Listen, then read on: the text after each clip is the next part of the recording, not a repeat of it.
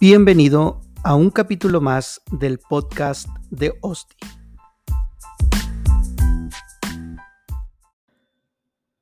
Buenas tardes, mi nombre es Osdi Salas y seguimos analizando el Sermón del Monte. Llegamos ahora a la parte donde Jesús trata acerca de los juramentos. Primero, se deben definir las palabras juramento y perjurar. Juramento es el ofrecimiento solemne que hace una persona de cumplir con rectitud y fidelidad un determinado deber, empleando para ello una fórmula. Y perjurar significa jurar en falso o incumplir un juramento. Una vez más, Jesús le recuerda a sus oyentes que han recibido instrucciones acerca de los juramentos para ello se debe regresar a la ley de Moisés. Por ejemplo, en Éxodo 22 del 10 al 11, Dios permite juramentar en su presencia debido a la importancia de algunos temas. La nueva versión internacional dice en esta parte, si alguien deja al cuidado de algún amigo suyo un asno, un toro, una oveja o cualquier otro animal y el animal muere o sufre algún daño o es robado sin que nadie lo vea, el amigo del dueño jurará ante el Señor no haberse adueñado de la propiedad de su amigo. El dueño deberá aceptar ese juramento y el amigo no deberá restituirle nada. Entre los hebreos, el juramento se pedía judicialmente no solo a los testigos, sino también a la persona acusada, conforme Levítico 5.1, 6 del 2 al 5, números 5 del 19 al 22 y primero de Reyes 8.31.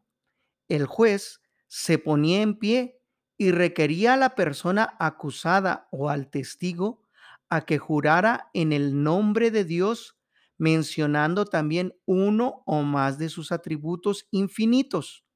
Por ejemplo, Jesús durante todo su juicio permaneció en silencio hasta que el sumo sacerdote Caifás le conjuró en nombre de Dios a que respondiera diciéndole, te conjuro por el Dios viviente que nos digas si tú eres el Cristo, el Hijo de Dios.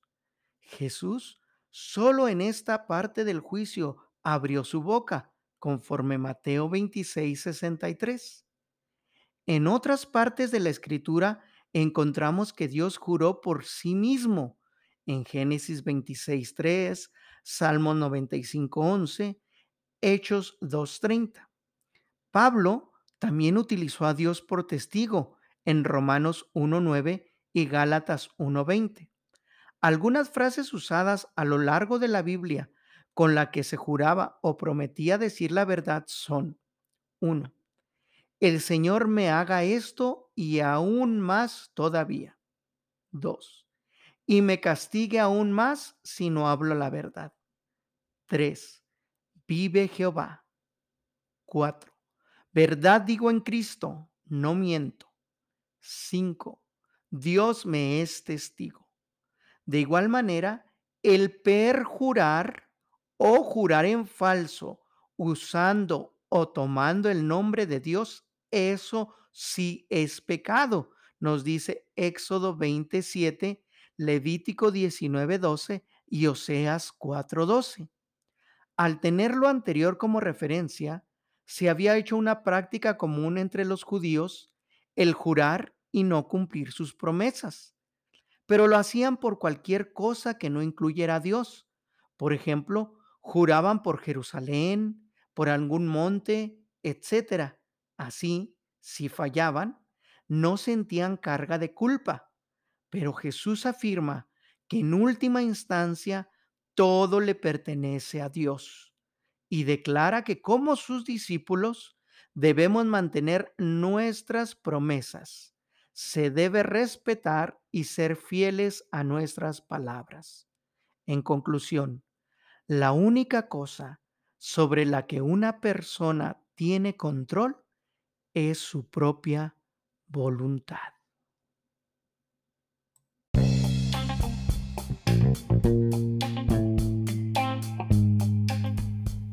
Gracias por haberme escuchado. Mi nombre es Osdi Salas y te espero en el siguiente episodio del podcast de Osdi.